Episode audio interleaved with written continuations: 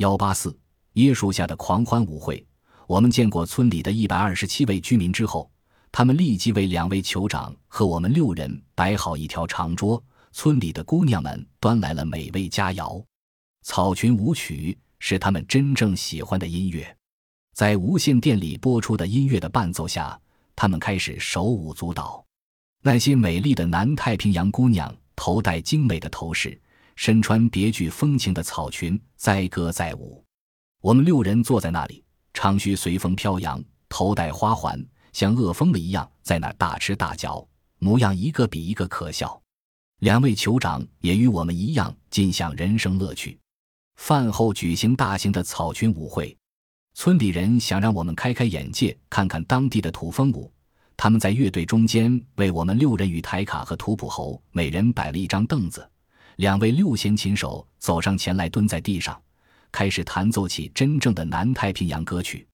两行起舞的男男女女，臀部上围着沙沙作响的椰叶裙，穿过蹲在地上唱歌的围观人圈，扭摆着款款走向前来。演出的节目多得不计其数，引人人生的表演接连不断。最后，就在我们面前，一群小伙子一个挨一个蹲成一个圈圈，图普侯手一摆。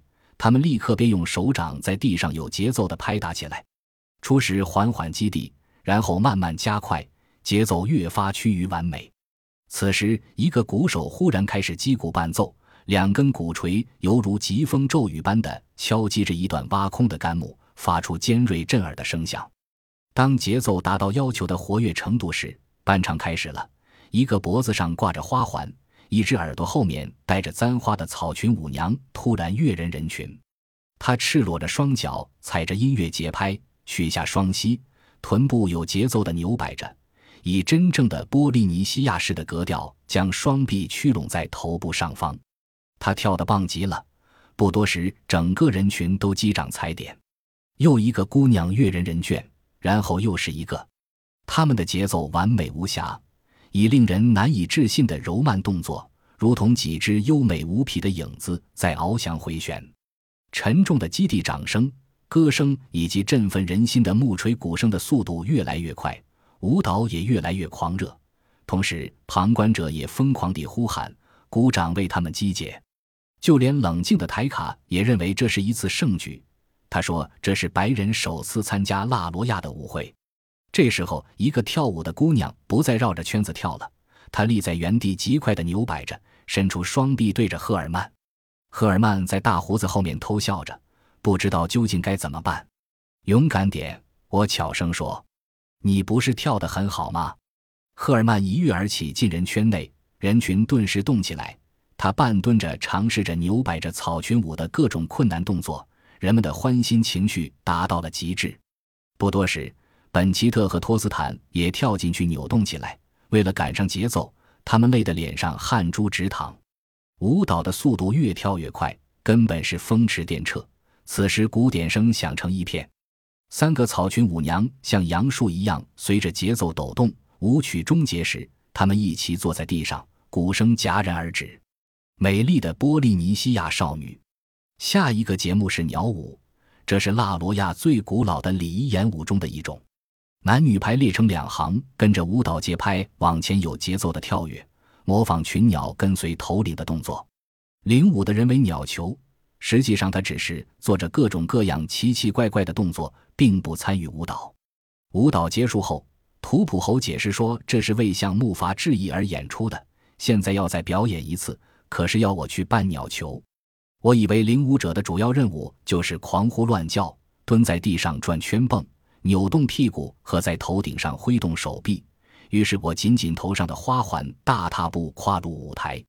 当我又扭又跳时，我看见老图普侯笑得差点就从凳上摔下来了。音乐声越来越小，因为歌唱者和弹奏的人全都和图普侯一样笑得不可遏制。美丽的波利尼西亚姑娘，此时无论老少，全部想要跳舞钉，揭开了又一场热火朝天的草裙舞序幕。舞娘首先跳入圈内，随着越来越狂热的节奏翩翩起舞，然后轮番邀请我们几个跳。与此同时，越来越多的男男女女跟进来，一面跺脚，一面扭摆，速度越来越快。埃里克无论如何也不肯挪窝，他正忍受着木筏上的冷风和潮湿引起的腰痛病的折磨。他胡须满面，直挺挺，如同游艇上的老船长那样坐在那儿抽烟斗。跳舞的女孩想引他上场，可他就是不动弹。他身着一条肥大的羊皮裤，这是他在穿越洪堡德急流时最寒冷的夜晚穿的。他长须满面，坐在椰子树下，赤裸着上身，下身穿着皮裤，俨然鲁滨逊克鲁索转世。妩媚的姑娘再三向他献媚，可全然不奏效。他只是面无表情地坐在那儿抽他的烟斗，乱七八糟的头发上戴着花环。后来，一个体态丰满、肌肉发达的中年妇女上了场，她跳了几个舞步，随后径直大步向埃里克走去。埃里九人吃一惊。这位伟岸的女性对他嫣然一笑，一把抓住他的臂膊，把他从凳子上拉了起来。埃里克那条滑稽的裤下毛朝里，皮面朝外，裤子后面破了个洞，从破口处钻出一缕毛，就像一根兔子尾巴。他无奈地跟在后面蹒跚走人人圈，一手握着烟斗，另一手则按着腰痛的地方。当他想反身跳时，为了阻止花环下掉，他必须放开抓裤子的手。待他把花环鞋套在头上之后，又得伸手抓裤子，裤子正自往下滑。他面前那位正在转圈跳草裙舞的健硕妇人也同样可笑，我们笑的眼泪都滴到胡子上了。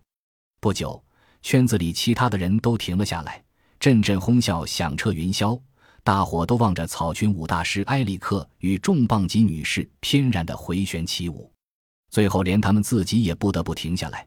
因为歌手与乐手都被这滑稽场面逗得捧腹大笑，宴会一直持续到天亮，然后我们又同一百二十七位居民逐一握手。我们在岛上的那段日子里，每日清晨和晚上都要与他们一一握手。他们从村里勉强凑了六张床，靠墙并排放在村公所里。我们就似童话里的七个小矮人一样睡成一排。头顶上方的墙上挂着芳香馥郁的花环。